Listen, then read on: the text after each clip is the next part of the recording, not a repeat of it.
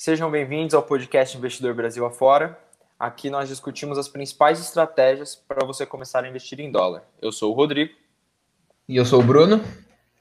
E o nosso tema de hoje é como você veio parar até aqui, Bruno. É... Vamos ver um pouco da sua trajetória. Como que tudo aconteceu.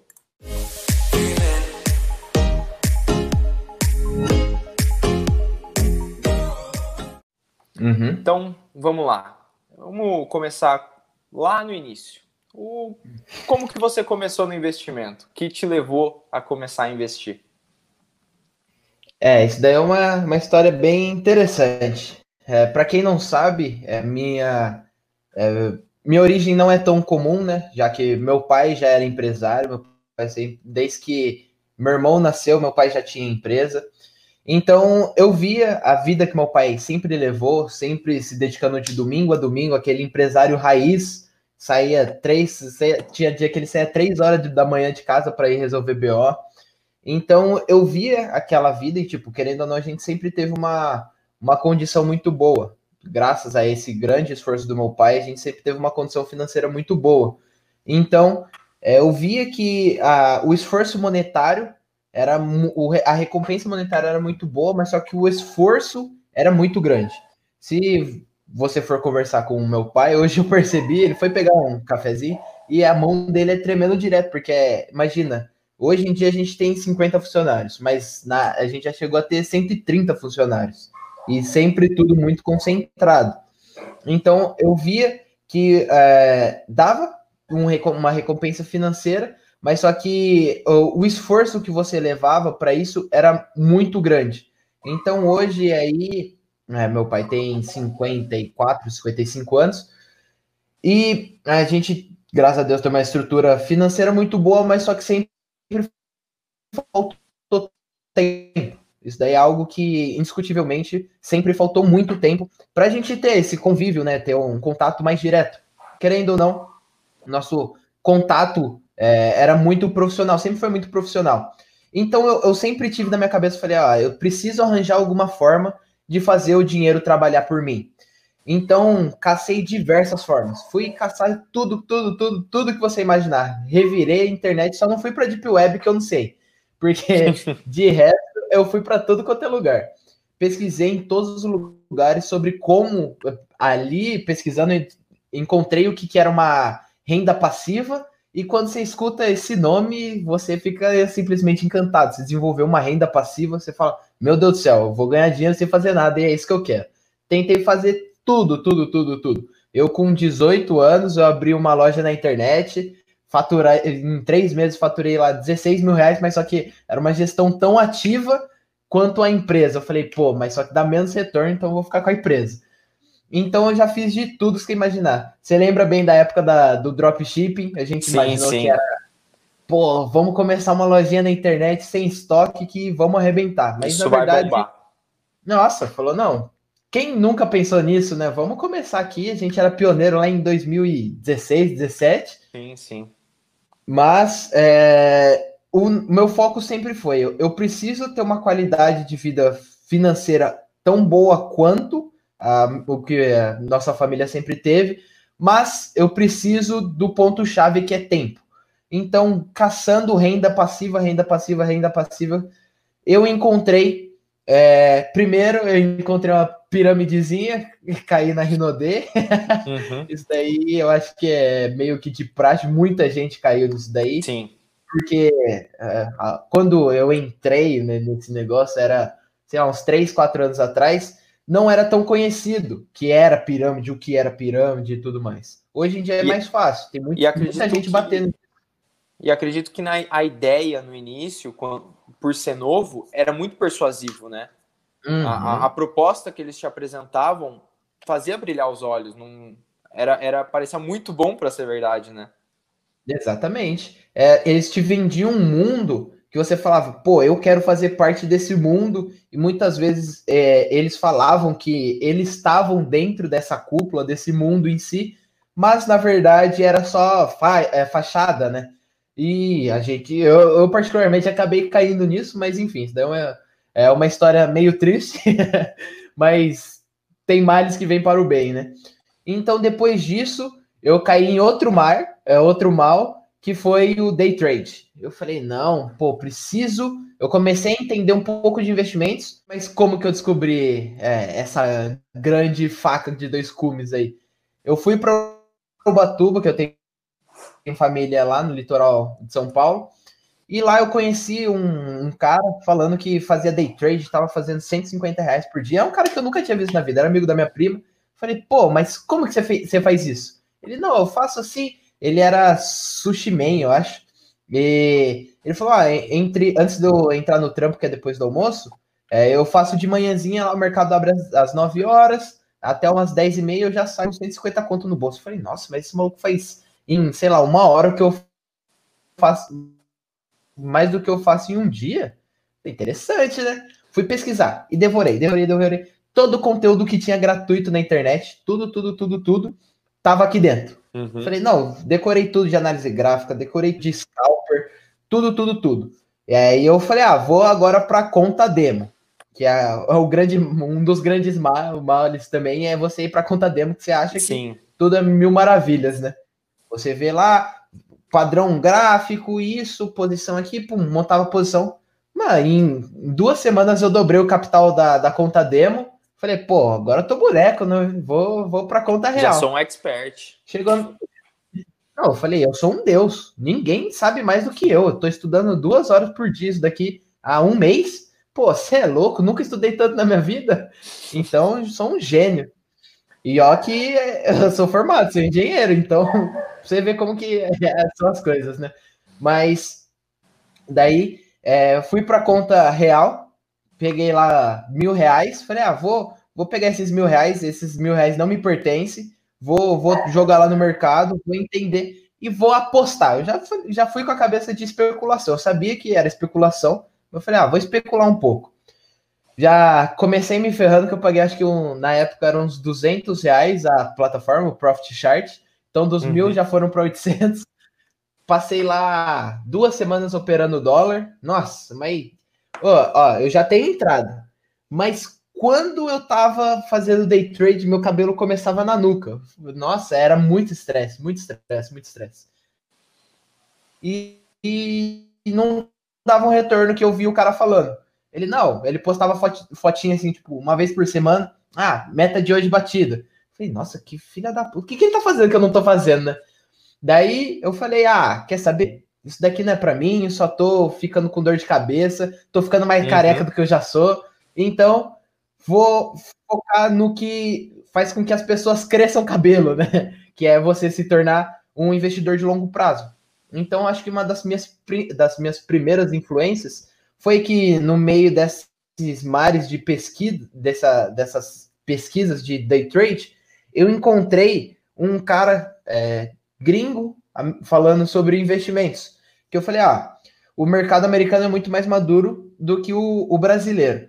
Então, se eu conseguir pegar os ensinamentos do day trade americano e trazer para o Brasil, pô, vou estar tá anos luz à frente aqui do Brasil. Só que não deu muito certo, né? E depois de um mês, aqueles 800 reais lá que eu tinha foram viraram pó. É, eu ganhava um dia, devolvia, ganhava um dia, devolvia. E aqui, só abrindo um parênteses, é um dos principais motivos de eu bater tanto na tecla dos vieses comportamentais.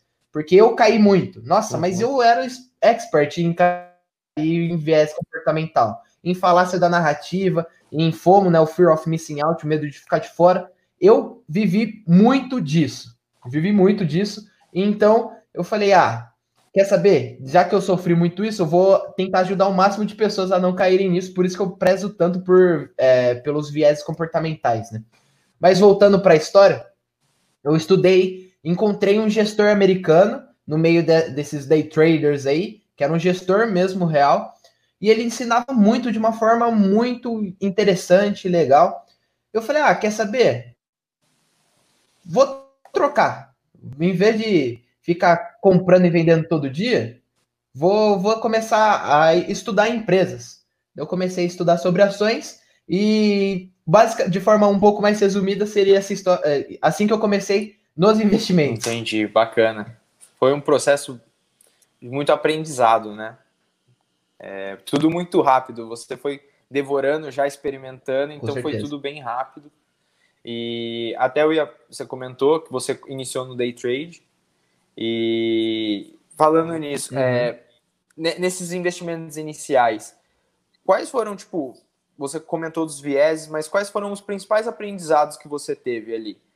Né, até citando um pouco dos vieses, que eu acho que tá. é o que mais marca esse começo. Uhum.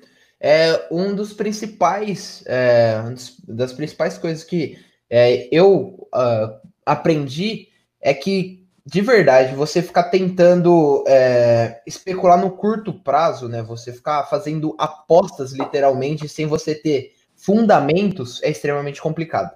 Por quê? Quando a gente está investindo mesmo para o longo prazo, em tese, é, tanto é num livro que foi, acho que um dos livros que eu menos gostei de investimentos, que foi é aquele. Uh, putz. Uh, Axiomas de Zurique. É. Sim. É um dos livros mais fracos que tem, uns livros bem ruinzinhos, assim, não gostei muito. Mas uma das coisas que ele fala lá que faz bastante sentido é que investimento de curto prazo e de longo prazo são especulativos. Porque você não sabe se uma empresa vai estar tá viva daqui 10 anos, que pode ser seu, seu foco no longo prazo. Mas a diferença é que no no longo prazo você tem fundamentos, você está investindo em um negócio estruturado ali. Tem empresa rodando, tem produto sendo vendido, tem serviço sendo prestado. Então, não são simplesmente números rodando em uma tela, que é de, uhum. diferente de quando você está especulando no day trade. Você é, tem o índice lá, tem o dólar, mas só que é pu pura especulação. Então, é, foi um dos principais ensinamentos é que sempre buscar por fundamentos, você ter conhecimento de base, isso daí eu prego muito por isso. É, além disso, a parte, acho que comportamental foi fora de série, das principais coisas que pega no day trade mesmo é, é a questão comportamental, porque é uma briga de você com você mesmo. Muitas pessoas acham que é uma luta de você contra o mercado, mas não, é você contra você, porque se você está numa posição perdedora, é, até onde você vai segurar, é, até onde você vai segurar uma posição vencedora para você não começar a se tornar muito ganancioso. Então é uma grande guerra isso daí. Então é, essas, é, esses vieses comportamentais foram muito presentes na minha vida, nessa vida de, de trader aí. E eu acredito muito que essa, essa grande essa experiência, né, essa experiência que eu tive foi simplesmente é, muito boa, porque ela acelerou meu processo e foi meio que um catalisador para a gente estar tá aqui hoje, para eu estar tá aqui hoje. Porque se eu não tivesse estudado, se eu não tivesse tomado tanto na cabeça antes, eu não teria estudado tanto, provavelmente não estaria aqui, é, não ia estar tá tentando compartilhar minha experiência nem nada. Então, é, eu acredito que tudo que acontece na nossa vida tem um motivo, né? É, é, tudo tem uma, uma estrutura por trás. Ou você ganha ou você aprende. Nesse caso, eu aprendi muito. E o que me forçou a, a pesquisar por vieses comportamentais foi essa vida de, de day trader aí, né? Uhum. Então eu acho que, ó, é, os vieses comportamentais foram muito bons. É, aprender gestão de risco, você aprender como se expor ao risco, porque quando você está fazendo essas especulações de curtíssimo prazo, você está alavancado. E o que seria esse estar alavancado? É quando você é, coloca um, o, só uma margem e consegue operar lá 5, 10, 15, 30, 10 mil vezes o quanto você colocou. Então você precisa controlar muito bem seus riscos. É, eu tenho sorte de ter uma cabeça, mesmo que eu fazia isso, muito bem controlado em questão de risco. falava, ó, meu risco é, eu, no máximo eu vou perder 50 reais por dia. Batia 50 reais, arrancava meus cabelos, mas fechava a tela do notebook. Uhum. Então, é, gestão de risco, viés comportamental. Eu acredito que essas são as duas maiores lições que você pode tirar de qualquer day trader aí que se tornou investidor no longo prazo. Bacana. Legal. O Mariano, até entrando um pouco nessa parte de viés, ele fez uma pergunta aqui falácia da narrativa é o mesmo que viés da confirmação? Na verdade, não. É, a falácia da narrativa, na verdade, é o seguinte: é quando você pega um gráfico, vamos supor, você pega o gráfico até ontem. Você fala ah, todos os movimentos que aconteceram, ah, aqui foi um topo e aqui era um fundo, isso daqui era óbvio. Isso daqui é uma falácia da narrativa. Você fala, ah, era muito fácil prever que a crise de março ia chegar. Ah, era muito fácil prever que a greve dos caminhoneiros estava para chegar. É a falácia da narrativa, é uma mentira é, que a gente acredita muito, que é essa narrativa, essa criação dessa história. Uhum. Já o viés da confirmação é o seguinte: a gente está numa sala, tem eu, você e mais 15 pessoas. Dentre essas 15 pessoas, tem lá 12 que não concordam com o meu ponto, e existe duas, uma, duas lá que concordam com o meu lado. O viés da confirmação é o ignorar as, duas, as 12, 13 pessoas e falar, não, mas tem duas pessoas lá que acreditam na mesma coisa que eu. Então, o viés da confirmação é você acreditar naquilo que corrobora a sua ideia. Então, é, vamos dar um exemplo claro assim. A Hertz foi, declarou lá a recuperação judicial. Então, você via lá que não tinha estrutura, que não tinha nada, e você só via um, um perfilzinho na internet qualquer aí falando, não, a Hertz vai se tornar o maior turnaround do mundo. Você falava, pô, então quer dizer que eu tô certo. Porque você escutou um cara falando, concordando com essa ideia, sendo que tem lá um, um zilhão de pessoas falando que não, mas você foca naquele uhum. que, te, que confirma esse viés que, que tá na sua cabeça. Bacana, bacana. Bom, falando em viés, acho que a gente pode programar aí um dos próximos podcasts, ser um de viés, que é uma coisa que todo mundo anda perguntando uhum. bastante aí, né, na, na, gravação dos podcasts, e acho que é um tema muito legal para a formação como investidor, né? Ter bem claro essas partes. Uhum. Bom, mas continuando Sim. É, aqui. É, tanto é. Oh, pode falar. É, tanto é que se, se você for pegar a emenda lá do, do, do nosso treinamento, é, a primeira coisa que eu sempre prezo é pelo viés comportamental. Você pode ver que o módulo 1 lá vai ser viés comportamental, porque de nada adianta você ter um prédio lá de Dubai se você tiver uma fundação de argila, se não tiver uma fundação sólida ali, muito bem feita. Então, primeiro a gente ara a, tela, a terra, para depois a gente plantar. Então, eu acredito realmente as pessoas. Eu também já fui uma pessoa que desprezou os vieses, mas hoje eu sei o quão importante é isso. E não é papo de coach, não é papo de vendedor de curso, é realmente é papo de quem vive na pele, quem está no campo de batalha, aprendendo todos os dias. Sim, acho que se você olhar em todos os aspectos da sua vida, você tem que ter ali os princípios, né? E, e isso passa a ser os Sim. princípios seu no mundo do investimento, assim como você tem em todas as áreas da sua vida. Acho que é muito importante você ter isso definido. Mas vamos lá. Uhum. Isso aí. Seguindo aí. Bom, você já falou aí os principais lições que você aprendeu nesse, nesse trajeto. De todos os investimentos, assim, é, qual foi o que você mais, é, além do day trade, teve um aprendizado que te ajudou a chegar no ponto que você está hoje? Tá. Teve algum outro? Esse daí que... é bem interessante. Teve, teve, teve. Tiveram alguns aqui no Brasil. É, e também tem. Eu me lembro de pelo menos um lá no exterior.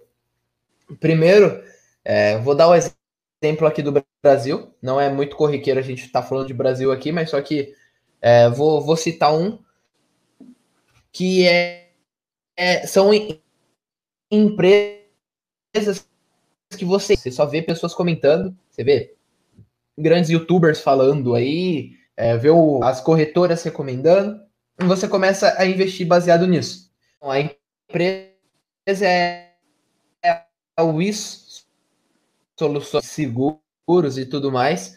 Só que é, foi uma empresa que eu vi um, umas certas pessoas falando, vi diversas casas de análise recomendando. Eu falei, pô, comprei. Só que depois passou um certo tempo, eu foi que daí eu comecei a estudar realmente fundamento, como analisar a empresa e tudo mais. Falei, pô, mas por que, que esse, esse negócio tá na minha, tá na minha é, tá na minha carteira. Eu nunca. Pô, daí eu fui lembrar que era porque eu tinha entrado com recomendações. Então, é um dos principais ensinamentos que esse daí foi. Não foi só pela empresa em si, mas foi pelo momento de ficar seguindo recomendações e o viés, né? Aquele viés que você fica escutando. Ah, pô, o carinha X falou. Ah, o Bruno falou. Depois o Rodrigo falou. O X falou. O primo falou. E daí você começa a ver tantas pessoas falando que você fala, pô, mas é óbvio que essa empresa é boa, senão ninguém ia estar tá falando. Você vai lá e compra e nem estudou fundamento, nem nada. Essa daí foi uma das primeiras. É, esse daí foi um, um ensinamento bem básico, né? Porque, querendo ou não, hoje em dia é muito mais fácil. Você vê muitas pessoas falando aí de ah, não compre sem estudar antes. Eu mesmo falo muito uhum. isso, que todos os estudos que eu faço são iniciais, que você tem que se aprofundar, você tem que entender da empresa por trás. Mas é, na época não era tão comum isso, né? Era muita, muita euforia, muita gente falando, só falando, falando, falando, e não davam os certos avisos, ou eu pode, pode ter sido erro meu mesmo de não dar devida atenção para isso. Mas enfim, a gente teve esse caso aqui no Brasil e, te, e teve um caso bem é, interessante lá no, no exterior, que foi o quê? É, lá nos Estados Unidos a gente consegue comprar ETFs de commodities, ETFs de derivativos. E o que, que eu fiz? É, eu simplesmente, na época, eu estava estudando sobre a carteira do Ray Dalio, que é o maior hedge fund do mundo, é Bridgewater e tudo mais. Tanto é que eu tava, não lembro se eu estava lendo o livro dele ou se eu já tinha lido, e eu fui pesquisar sobre o cara, e no próprio livro ele comenta que, é, depois que ele conta a história dele, ele fala que no fim da, no fim da sua carreira profissional em si, né, quando ele ainda era o CEO, era a cabeça da Bridgewater, ele criou uma carteira que até chama All Weather, a carteira para todos os climas. Eu falei, pô, vou dar uma estudada nessa carteira, né? Estudei os principais pontos da carteira e eu descobri as commodities. Eu nunca tinha estudado sobre commodities.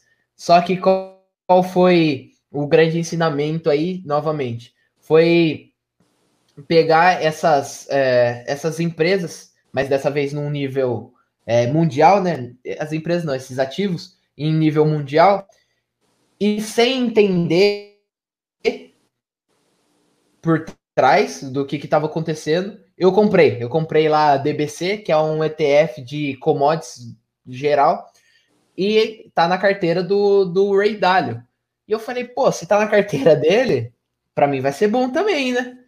Só que foi bem é, uma época que as commodities estavam subindo tudo, então é, eu vi isso daí valorizando muito, mas no, eu fiquei segurando essa posição. Eu falei, ah, é uma posição pequena.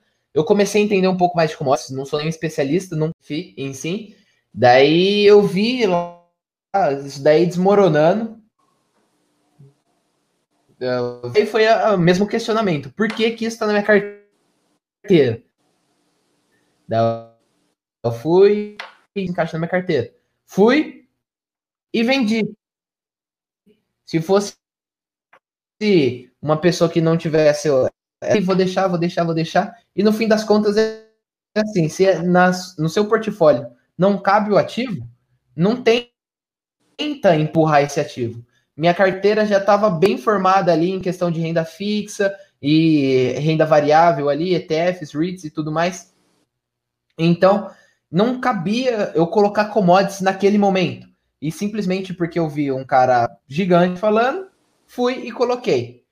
Então, é um outro ensinamento foi isso daí. E o terceiro foi outro ETF lá no exterior. O que, que aconteceu? No ano passado, isso daí foi mais recente, em 2019, é, eu comecei a adicionar muito na minha carteira ouro para ser reserva de segurança, reserva de segurança não, reserva de valor para preservar é, o meu patrimônio em si comecei a comprar ouro lá em 13, em 12, 13 dólares, e que era o IAL, né, na verdade. Daí eu falei, tá, mas beleza, como que eu posso proteger mais minha carteira sem ter meu patrimônio sendo queimado por opções? É, não vou ter que ficar vendo virar pó todos os meses e tudo mais. E no fim das contas, não sei se vai proteger tão bem quando chegar o crash. Daí, beleza. Eu, é, estudando os ETFs, encontrei uma classe de ETF que são os ETFs inversos. esses ETFs eles ficam vendidos no índice. Então, é, quando o índice está caindo, esse ETF está subindo, porque ele está comprado, ele está vendido na bolsa. Então eu descobri esse ETF e falei, pô, é uma maneira interessante de eu começar. Eu fui comprei uma pequena parte do meu capital lá, nem lembro quanto que eu comprei. Foi bem numa época que o, o S&P 500 ele estava meio lateralizado no passado. E eu falei, pô, a economia tá frágil, briga dos Estados Unidos e China, tem o Fed estava colocando muito dinheiro. Minha análise macro falou para mim, falou, ah, então faria naquele, naquela época faria sentido eu fazer uma proteçãozinha de carteira com ETF que fica vendido no mercado. Depois disso, eu acho que o S&P sem sem demagogia deve ter subido uns 20%, uns 20, 30%. E eu falei, pô, ah, já tô lascado mesmo, tava com uma, uma parte irrisória do meu capital ali, segurei essa posição por acho que uns 8, 9 meses. Chegou no crash de, de março, de fevereiro, março. É, só esse ativo, em duas, três semanas, ele chegou, ele voltou para o meu preço médio, que estava lá destoado 20, 30%, e ainda valorizou mais 30% em cima do meu preço médio. E ó que eu não, não fiquei fazendo preço médio, eu não fiquei comprando, né? Mas do meu preço que eu tinha, tinha feito aquela primeira aquisição. Então, é, faz muito sentido a, a lição que eu quero passar aqui, que é se você tem uma tese de investimentos, você precisa primeiro ter um período. Você precisa, se você vai ter essa tese de proteção, você tem que colocar lá, é, colocar lá na ponta do lápis. Pô, eu quero montar essa posição, mas meu horizonte de tempo são três anos. Ah, é ó, cinco meses, são um ano. Então, quando eu comecei, não foi por querer, mas no fim das contas me ensinou isso, que nessas uhum. pontas mais é, especulativas ou, ou, essas pontas de mais proteção, você tem que fazer com. É, como a gente faz com os investimentos do longo prazo. A gente não fala que é para longo prazo, a gente tem uma noção de período de tempo. Então, nessas outras posições, a gente precisa ter uma noção de tempo também, porque imagina se eu tivesse vendido quando a bolsa tinha subido lá 30%, eu tinha perdido uma puta de uma valorização. E se eu tivesse segurado até agora também, porque ele já caiu tudo que ele tinha subido. Então, eu acredito que essas três posições me deram grandes ensinamentos. Bacana, legal. Bom, vamos lá. Mais uma perguntinha aí que pode ser interessante. Voltando agora, focando em, no mercado americano mesmo, mas um pouco mais para o começo. O que te levou a olhar para o mercado americano e como foi iniciar no mercado americano? Como foi ali, sua, o começo da sua trajetória ali? Uhum. Então, é, foi basicamente o seguinte. Nessa época eu já estava com. É, estava começando a fazer minhas análises diárias. Para quem não sabe, eu faço é, análise todos os dias lá no Instagram. Eu deixo até salvo no destaque por algum tempo. Então, é, todos os dias há, sei lá, algum ano, acho que mais de um ano, eu já estudo uma empresa por dia. Então imagina, chegou no terceiro mês, eu já não tinha empresa boa para estudar no Brasil. Então eu acabei ficando muito limitado. Por quê? Você pega, estuda todos os bancos, estuda todas as empresas de energia, você estuda as empresas ali do setor de alimentação, você estuda a, é, algumas locadoras, algumas empresas de varejo, e no fim das contas, você estudou praticamente o mercado inteiro, das trezentas e tantas empresas que tem, se você for filtrando, você vai ficar aí com umas 40 empresas boas. Mas para chegar nessas 40, eu estudei 120 empresas que estão entre mais ou menos, que estão razoáveis, até boas, né? Então, é, um dos primeiros gatilhos que fez eu procurar o mercado americano foi esse. Foi a falta de opções aqui no Brasil. Então, é, eu não ter opções, isso me deixa muito desconfortável. Porque eu sempre gosto de ter plano A, plano B, plano C, ter diversas possibilidades para eu investir. E eu, desde a época do day trader, lá da parte de gestão de risco, eu entendia que eu tinha que fazer minha alocação de risco muito bem feita. Então não conseguia ter uma certa proteção e nenhuma ponta de crescimento, era tudo muito frágil aqui no Brasil. e isso me deixava extremamente desconfortável, mesmo com foco no longo prazo. Eu sentia que estava faltando alguma coisa. É, tempo passa, vai, o tempo vai passando, eu continuo estudando, estudando, estudando, até que uma hora eu falo, não, tem impossível. Cadê Apple? Cadê Facebook? Cadê é, é, Dell, Intel? Cadê essas empresas gigantes? Daí eu fui é, pesquisar novamente, voltei para boa e velha internet, fui uhum. pesquisar e encontrei alguns sites, é, alguns sites não, alguns canais gringos, os caras que são gestores, que são analistas, que eles são advisors lá no exterior, comecei a estudar sobre essas pessoas.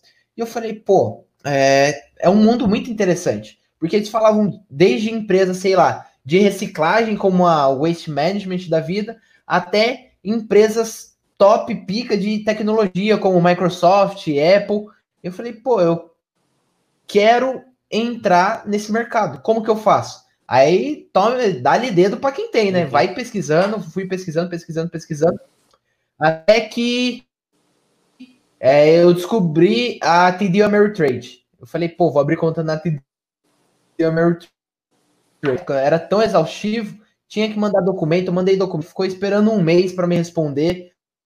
Aí eu já fiquei bravo, falei, pô, tem que ter alguma alternativa. Uhum. Daí eu fui e encontrei a Evno. A Evno estava engatinhando no começo. É, era bem o comecinho da Evno. Ela estava bem nos seus primórdios lá. Acho que foi antes da época dela ter sido delatada pela CVM lá, falando que ela não podia fazer divulgação aqui no Brasil. Daí eu encontrei a Evno. Dessa forma, comecei a, a expandir meus conhecimentos. Daí tudo que eu pesquisava aqui no Brasil, é, eu comecei a pesquisar no mercado americano. A diferença é que lá eu tô, sei lá, há uns, sei lá, uns 300, não, 200 dias, tô é, estudando empresa após empresa, todos os dias uma empresa diferente, e eu nem risquei a ponta do iceberg ainda, não tirei um cubo de gelo do iceberg ainda. Tem Porque muito lá, chão ainda. Se você Nossa, haja chão nisso. Tem um mundo inteiro para percorrer. Então, é, os principais gatilhos que fizeram eu começar no exterior foi a falta de opção aqui no Brasil, porque eu me sentia muito em um zoológico. Eu estava cercado ali, eu não tinha muito para onde fugir. Se você quiser comer, é a ração que tem. Eu falei, pô, uhum. mas tem que ter alguma escapatória. Daí eu consegui fugir, encontrei o mercado americano e foi lá, foi uh, lá que eu brilhei os olhos. E tanto é que eu sou apaixonado pelo mercado americano simplesmente porque ele te dá segurança, ele te dá liquidez, ele te dá opções. E é isso que eu precisava na época. Bacana, legal. Acho que isso é o que chama a atenção de muita gente quando começa a realmente se aprofundar nos investimentos, né? Ver que aqui ainda é um mercado muito limitado, né? Uhum. Muito limitado. Bacana. E, bom, chegamos a esse ponto onde você já está investindo, você já tem sua carteira, tem toda a sua linha de raciocínio e vamos dizer agora de um modo geral, como toda essa trajetória ajudou e influenciou no seu método de investir hoje? Porque hoje você tem um método definido que você utiliza para todos os seus investimentos. Então, assim, como, uhum. quais aspectos foram cruciais para formar ele, assim, de um, um modo macro, assim? Tá. É, boa pergunta. É, como eu já citei anteriormente, eu acredito que nada que a gente trilha aqui é por acaso. Então, tudo a gente tem que entender que é, é ensinamento.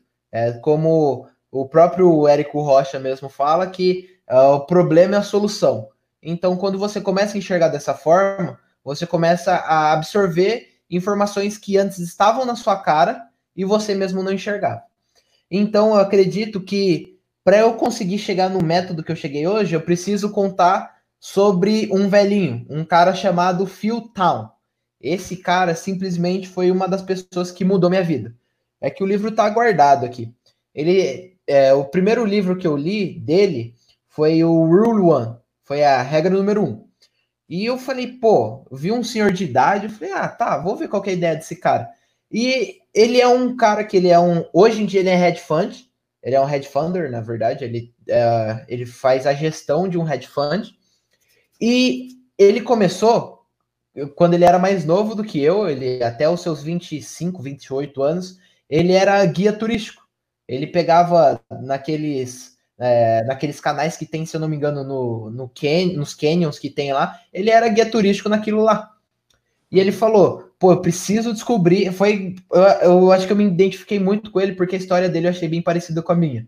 Eu preciso descobrir uma forma de que eu vou ter tempo e vou ter segurança, eu vou fazer o dinheiro trabalhar por, por mim. E dessa forma, ele guiando pessoas, ele deu, fez um passeio, ele não fala quem era o cara, mas ele descobriu um gestor. Ele era um, ele viu um gestor lá, um cara super tranquilo, só que é, depois de alguns perrengues que eles passaram juntos, trocando bastante ideia, conversando bastante, ele descobriu que o cara trabalhava com investimentos. Então aí ele começou, ele entendeu o mundo de uma forma diferente, viu que dava para seguir ali, foi se profissionalizou nesse mercado e hoje em dia ele deve ter, sei lá, uns 60 anos e ele ele ensina as pessoas na internet. E o, o método que ele ensina é simplista. E eu gosto muito disso. Porque a simplicidade é algo que está presente na minha vida, sei lá, desde que eu me entendo por gente. E um dos pontos cruciais que, que me faz gostar dessa simplicidade é uma outra história. Há uns três anos atrás, eu tinha um supervisor lá na empresa que eu era a sombra dele. É, eu falei, ó, esse cara é bom, eu gosto do trabalho dele, dá para melhorar, com certeza, mas só que eu quero ser tão bom quanto ele, então vou aprender com ele. Então eu fiquei lá, sei lá, um ano sendo a sombra desse cara. E ele falou para mim, Bruno, a empresa, a EDDF, a sua empresa, dá muito certo porque vocês fazem tudo da forma mais simples. E eu falei, pô, faz sentido. É realmente isso que acontece. Porque as outras empresas têm um monte de papelado, um monte de documentação, é, e isso acaba atrasando muito o processo. E a gente tem que entender o que nosso cliente é, quer. Meu cliente quer, ele quer um serviço bom, de forma confiável e rápida. Ele não quer burocracia nesse meio. Então, é, a simplicidade sempre fez muito, muito, parte da minha vida, e esse é um dos, dos gatilhos que fez eu prestar atenção nisso. E esse cara, esse Phil Town, que é esse gestor americano, ele foi um dos principais motivadores para eu começar a trazer conteúdo aqui para a internet. Então, é, eu acredito que eu comecei a juntar tudo.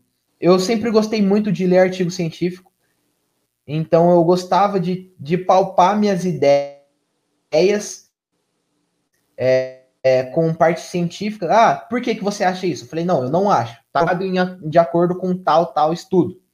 É, também comecei a ler muito sobre o mercado americano, porque como eu tinha facilidade de ter o inglês, eu tinha todo o conhecimento do mundo do, do mercado. Então, quando você tem o, o, a facilidade do inglês, você, você tem o, todo o conteúdo do mundo na palma das mãos hoje. Então, eu comecei a pesquisar muito, estudar muito, estudava. Eu ainda estudo, né? Mas antes eu estudava três, quatro horas por dia sobre isso. Então, já li, acho que é, tudo me modelou para esse método hoje. Mas o que mais pesou foi a metodologia desse Phil Town é, os quatro M's que eu falo, é muito inspirado no que ele sempre ensina. Que é você tentar deixar os investimentos mais simples possível, você investir naquilo que você conhece, é, você ter margem de segurança nos seus investimentos. Então, é, eu acho que o que formou é, a, a minha metodologia de investimentos hoje foi todo esse apanhado, toda essa experiência e todos os conteúdos que eu já li na vida. Bacana, legal. Bom, tirar uma, uma dúvida aqui da, da galera.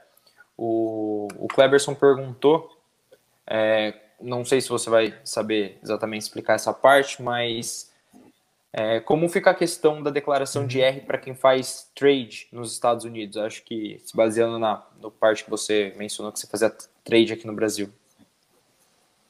Se for lá nos Estados Isso. Unidos, como seria? Então, eu nunca. Sim, é, eu nunca fiz trade assim, fui trader mesmo nos Estados Unidos. É, então, basicamente, você segue os mesmos princípios. Se você não vender acima de 35 mil dólares por, por mês, você só faz a declaração comum. É, só que é um pouco mais trabalhoso, né? Porque Se você não quiser deixar acumular mensal, é, o anual, se você for fazer, seguir o pé da letra, o carnê-leão lá todos os meses, você vai ter um trabalho imenso. É um trabalho imenso. Se você não tiver um contador, se você tiver que fazer todo o preenchimento mensal é, e você ficar fazendo trade, é extremamente complicado. Porque você tem que ficar. Ah, o quanto você comprou, o, uh, o dia que você comprou, o preço do dólar que você comprou. Ah, quanto você vendeu, o preço do dólar que você vendeu. E eu simplesmente não sei como que é a parte do day trade. Porque como é no mesmo dia, então em tese é a mesma cotação do dólar, mas você está comprando e vendendo em horários diferentes. Parte de day trade eu não sei, mas trades em si, né, que duram mais de um dia, você segue a mesma lógica, se não passar de 35 mil dólares no mês, né? Se passar dos 35 mil dólares, aí você tem que fazer o mesmo esquema, daí tem que gerar DARF, aí fica um processo extremamente complexo que eu particularmente prefiro evitar. Bacana, legal. O Mariano mandou aqui perguntando se você investe só no mercado americano, se você seus investimentos são 100% lá fora. Tá, é, não, não são 100%, mas estão em, em processo de chegar lá. Eu não, não sei se eu 100% eu não digo, porque é, minha reserva de emergência vai ficar no Brasil e uma parte da minha reserva de oportunidade da minha renda fixa vai ficar no Brasil também. Mas eu acredito que vai ficar, vai ser só, só isso mesmo aqui porque lá é, eu acredito que você consiga ter proteção, você consegue fazer, se quiser, especulação, você consegue investir na parte de crescimento, enfim, você consegue montar uma carteira muito mais completa lá no exterior. Então eu estou fazendo esse processo de migração, mas eu acredito que é importante. Primeiro, para mim, é, fora de, de questão você deixar a sua reserva de emergência em dólares, deixar no exterior, se você não mora no exterior, reserva de emergência tem que ficar na moeda que você gasta. Se você gasta em real, fica em real. Se você gasta em, dólar, fica em dólar. Se gasta em euro, fica em euro. Enfim.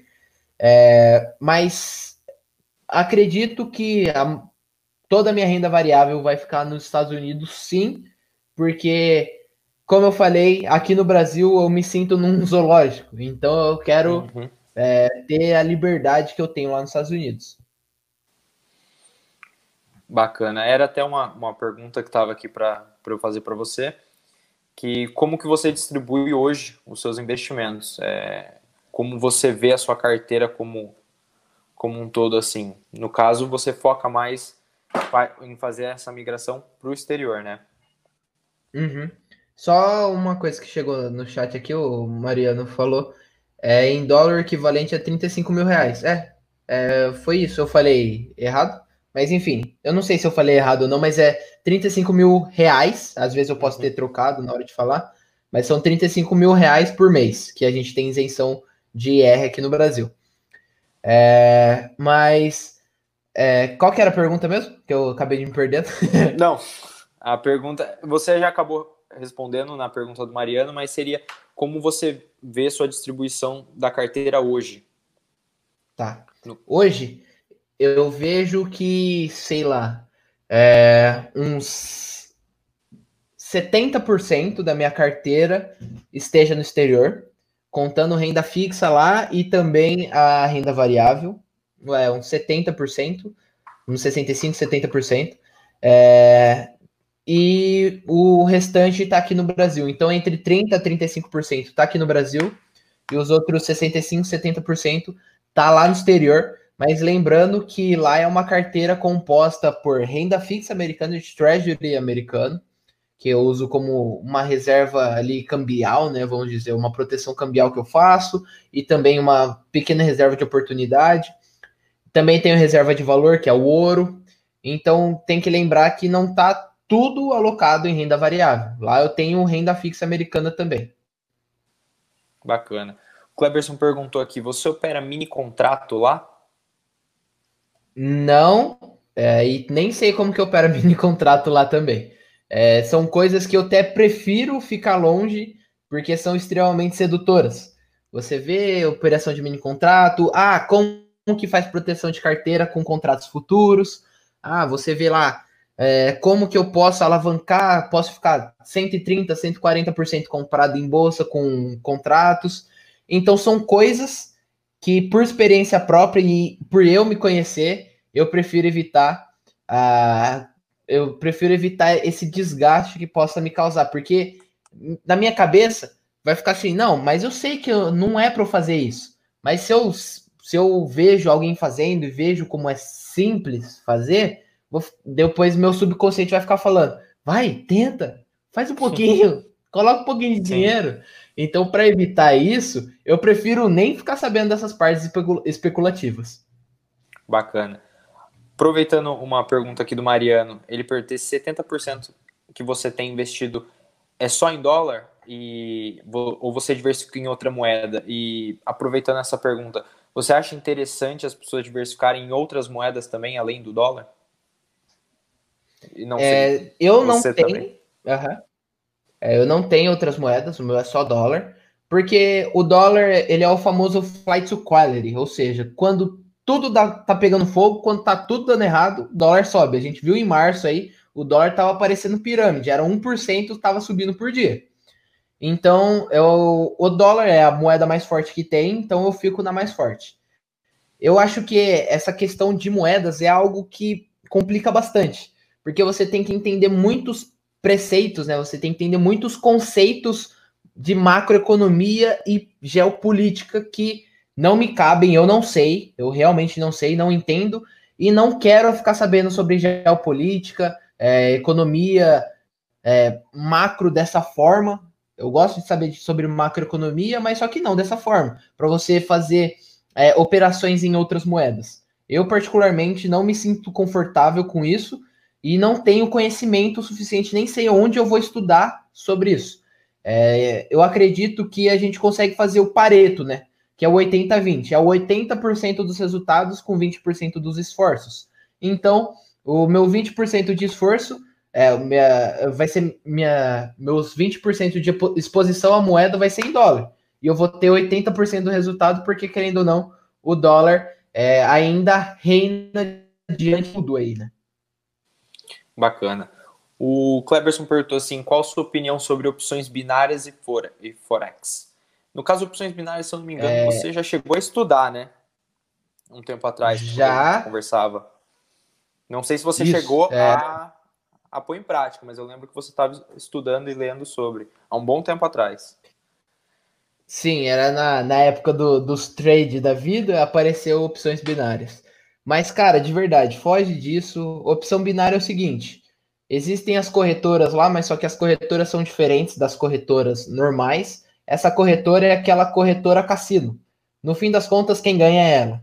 Então, você tem um risco convexo, porque você tem muito mais a perder do que ganhar. Se você ganha, você ganha 80%, se você perde, você perde 100%. É, isso daí alguns tempos atrás, uns anos atrás, que eu tinha estudado um pouco sobre opções binárias. É, Forex também está no mesmo barco, de verdade. Não tem muito o que inventar. É, foco no mercado, foco em boas empresas. Quer aprender, quer investir em outras moedas? Abre uma conta na Interactive Brokers, que é uma corretora extremamente conceituada e que te dá acesso a outras moedas que você vai fazer o. vai procurar por currency. Currency. Isso daí são a parte das moedas em si. Então, é, esquece tudo que tiver Forex e opção binárias no nome, que vai ser sucesso. Bacana, bacana. Bom, uma pergunta agora bem pessoal, assim, olhando para você. Se você fosse começar hoje, digamos assim, o que você uhum. falaria para o Bruno de uns anos atrás, quando ele estava começando? Já com o que você tem de conhecimento hoje, com o método que você aplica hoje, com toda a bagagem que você construiu aí nesse período estudando e aplicando e conhecendo cada vez mais o mercado? Uhum. Tá. É, eu, na verdade, eu só falaria para eu não desistir e, e segue a vida, porque realmente eu acho que, é, citando novamente, eu acho que todas as lives eu devo citar a antifragilidade aqui, porque é realmente é um conceito que a gente eu levo muito para minha vida. Porque é o seguinte, é, sabe aquele ditado que mar calmo nunca fez bom marinheiro? eu acredito realmente que foi isso. Então, todas as turbulências que eu tive até aqui foram para me deixar mais casca grossa para esses momentos, para quando chegar crash, igual chegou em março, eu tava dando risada. Então, se eu talvez, se eu tivesse desviado uma vírgula, se eu não tivesse feito day trade, talvez, eu teria me lascado. Ah, ou se eu não tivesse feito algumas especulações, se eu não tivesse tomado alguns caminhos que são errados, mas que no fim deram certo, é, talvez eu não teria é, força, é, casca grossa suficiente para hoje estar tá aqui. É, não teria tido tanta experiência, poderia ter ficado pelo mercado, poderia ter ficado na Bacia das Almas. Então eu acredito realmente que a gente, como a gente é, sabe tudo que a gente passou, eu acho que tudo tem seu preço. E eu paguei o preço para chegar aqui, por isso que tudo der, se tudo der certo, é, eu vou continuar só a crescer.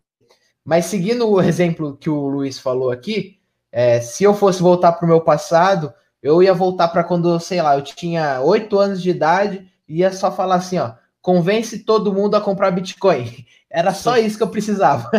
Era só isso. Verdade. Verdade, verdade. Bacana. Então, tirando a parte coach, né, essa parte mais de você se tornar mais antifrágil, né? Se fosse para voltar isso, eu ia só falar, ó, foque em Bitcoin. Se alguém falar que é bolha, continua comprando. Se alguém falar é furada, nem entra. Compra, compra e segura. Com... Vende a casa, compra. Acredita que tem futuro. Quando eu ia falar assim, ó, quando chegar a bater os 60, 70 mil lá em 2015, 2016, vende e depois recompra quando tiver 10 mil dólares. Nossa, eu ia dar todo o plano do trade já. Sim, já ia deixar esquematizado.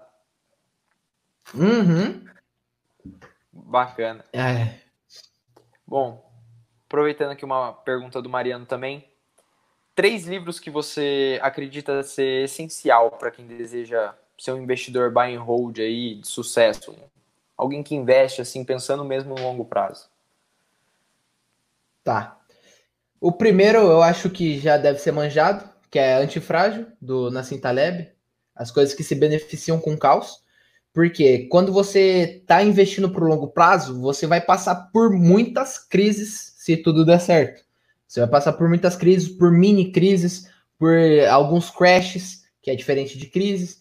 Então, você precisa saber como se tornar mais antifrágil. Pegar nesses momentos de, de, de grande fraqueza e se tornar mais forte. Sair mais forte dessa pandemia do que a gente entrou.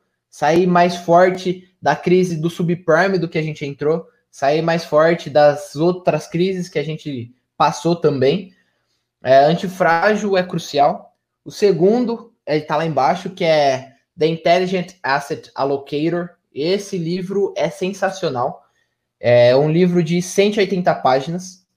Sei lá, é, deve ser umas 180, 200 páginas. É um livro fininho, assim. Livro é totalmente em inglês. É do William Bernstein. É um PhD lascado eu não sei onde que ele se formou, em Harvard, Yale, sei lá, foi nessa Ivy League da vida. E lá ele te mostra diversas, diversos assuntos e o sufi suficiente para você entender e conversar com alguém que tem muita experiência. Então ele fala sobre mercados eficientes, fala sobre cálculo de risco, como fazer uma gestão de carteira, já que é o próprio tópico do livro, é o próprio é, título do livro, né? Ele fala sobre valuation, sobre precificação, sobre fluxo de caixa descontado, sobre dividend discounted model. É, ele dá, ele conta uma história por trás, então você fica muito preso a essa história e fica muito mais fácil de você entender os conceitos. Ele traz histórias do Burton Malcolm, que é o pregador da aleatoriedade, que é o foi escritor do The Randall Walk Down of Wall Street lá, que é fala simplesmente, o resumo desse livro é simplesmente que é tudo aleatório na bolsa e que você não vai adivinhar nada. É um livro que eu não gosto, mas o ele, fa, ele conta a história por trás do Burton Malcolm, fala que esse cara sempre pregou por isso, por isso, por aquilo e acabou quebrando. É, conta também sobre o é, sobre aquele fundo que tinha 11 prêmios Nobel, tinha 11 PhDs, dois prêmios Nobel e acabou quebrando tinha mais de bilhões, é, fez lá 40% por seis anos, por cinco anos, e depois quebrou. Então ele conta muito sobre isso. Eu acho que é um complemento muito bom para o antifrágil, porque ele te dá muitos conceitos de mercado, enquanto o antifrágil te dá muitos conceitos gerais de vida, né? E o terceiro, eu não quero falar investidor inteligente, que é muito manjado. Ah, é, o livro do David Swensen, do David Swensen. Puta, esqueci o nome do livro. É, portfólio. É, ah, não sei. Deixa eu pesquisar aqui. É, é um livro muito bom que fala muito sobre a gestão de capital. É, ele faz a gestão do, do endowment, né, do, do fundo do, é, de Yale. Ele teve uma rentabilidade muito boa. É Pioneering Portfolio Management. É, outro livro extremamente bom. Então, para a gente fugir um pouco disso daí, aí, se fosse para agregar mais um, se, é, como eu já tinha citado um sobre gestão de carteira, eu diria esse outro, o Pense Rápido e Devagar que fala é um, todos os livros que você vê falando sobre vieses comportamentais são derivados do Rápido e Devagar. Bacana. Eu acho que depois a gente pode é, pegar esses livros, postar uma foto lá no grupo do Telegram. Quem tá aqui vai, vai entender o que, que é. Pode até comentar lá para a uhum. galera. Eu acho que é bacana como sugestão de leitura para o pessoal. Sim. Não sei se todo mundo ia curtir aí para não é bom é bom. compartilhar né todo é, livro é uma coisa essencial sempre agrega é uma coisa fenomenal você aprende muito ali em poucas palavras em poucas páginas às vezes uhum. sim o Mariano perguntou aqui esses em inglês que você comentou é, eles são somente em inglês mesmo é, eu, não, eu não sei se tem em português. Eu nunca pesquisei em português, não. Só, só achei em inglês.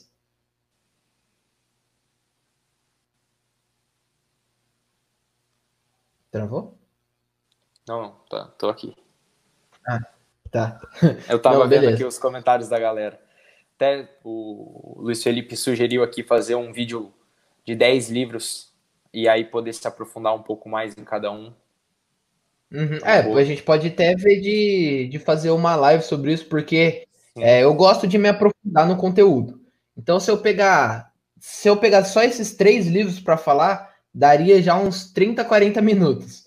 Então, eu acho que dá, dá para dá a gente se, selecionar aí uns, uns seis, sete títulos e a gente conversa em cima desses livros aí, fazer um apanhado bem aprofundado, que eu acho que falta muito isso.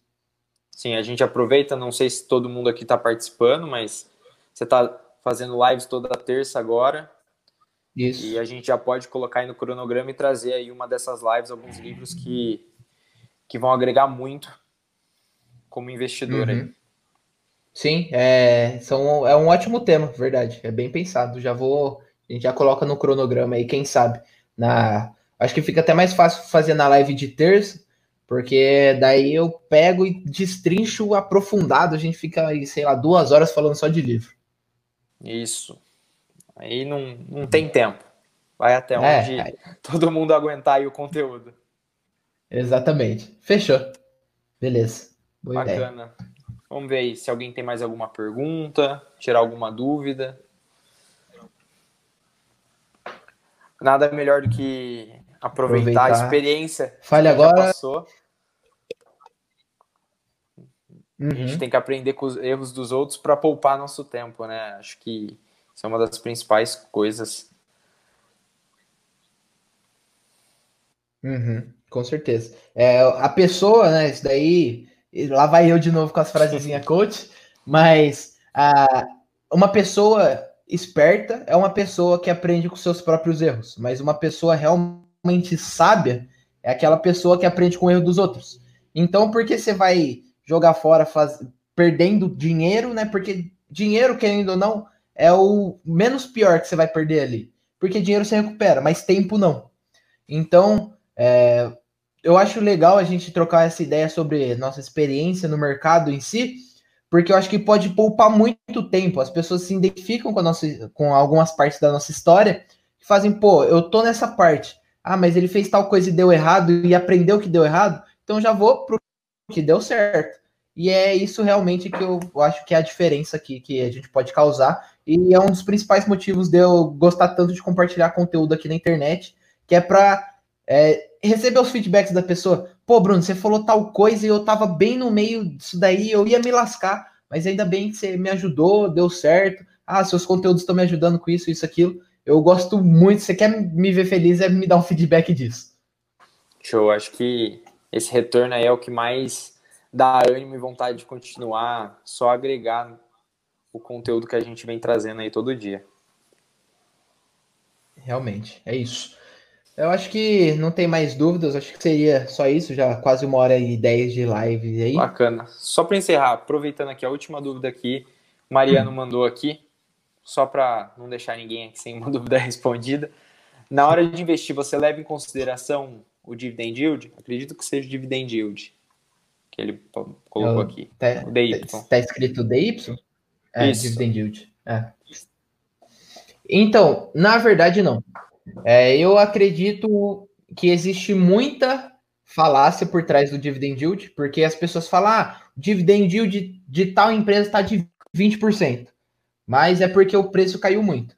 Então, eu até fiz um estudo hoje, lá no Instagram, nos stories, falando sobre isso, que dependendo da empresa, e se fizer sentido para você, você pode utilizar sim o dividend yield, mas não como ah, o ponto preponderante. Mas se você utilizar ele como um valuation por múltiplos, pode fazer bastante sentido você utilizar o, o dividend yield sim. Porque se você pegar, eu até fiz esse teste com a Coca-Cola ou a P&G. Se você pegar o gráfico, lá você projeta o gráfico do preço nos últimos 10 anos e projeta o gráfico do dividend yield. Você vai ver que eles são inversamente proporcionais, porque o dividend yield é inversamente proporcional ao preço. Preço sobe, dividend yield cai. Então, empresas boas pagadoras de dividendos, mas eu não estou falando boas pagadoras de 10 anos, estou falando de 25 a, a 50 anos. Dividend Aristocrats ou Dividend Kings. Eu acho que pode até fazer sentido você olhar para a questão de precificação. Você olhar assim, ah, quando a P&G, acho que foi a P&G que eu vi, quando a P&G ela fica com dividend yield próximo de 3,5, 3,4 ali para cima, ela normalmente está barata, ela sempre dá um, uma recuperação legal. Então, é, você pode levar isso em consideração, mas para esse ponto específico, para esse ponto específico de, de precificação. Mas não, ah, uma empresa X tem dividendo de, de 8%, vou investir nela. Não, é simplesmente na parte da precificação. Se você não quiser fazer um valuation é, de fluxo de caixa descontado, nem tudo mais. Aqui a gente encerra o nosso podcast de hoje, Investidor Brasil afora. Na descrição, nós vamos deixar o link para os nossos principais canais de comunicação.